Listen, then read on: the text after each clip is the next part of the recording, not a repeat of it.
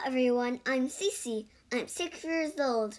Welcome to the wonderful world of reading. In this, I can read Owl at Home. 2. Strange Bumps. 大家好，我叫谢西西，我今年六岁。今天我给大家讲的故事叫《Owl at Home》。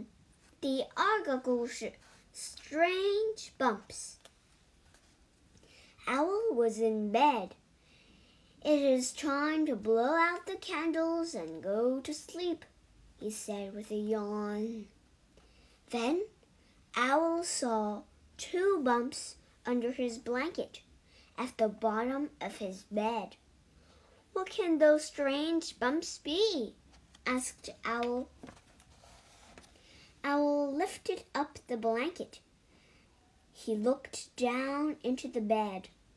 All he could see was darkness. Owl tried to sleep, but he could not. What if those two strange bumps grow bigger and bigger while I am asleep? said Owl. That would not be pleasant. Owl moved his right foot up and down. The bump on the right moved up and down. One of those bumps is moving, said Owl. Owl moved his left foot up and down. The bump on the left moved up and down. The other bump is moving, cried Owl. Owl pulled all of his covers off his bed. The bumps were gone.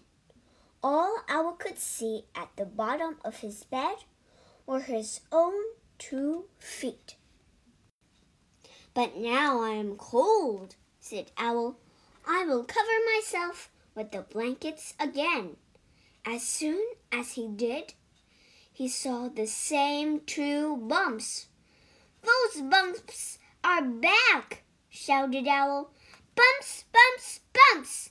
I will never sleep tonight. Owl jumped up and down on top of his bed. Where are you? What are you? he cried. With a crash and bang, the bed came falling down. Owl ran down the stairs.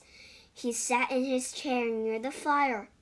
I'll let those two strange bumps sit on my bed all by themselves, said Owl. Let them grow as big as they wish. I will sleep right here where I am safe. And that is what he did. 在这个故事里，我们学两个单词。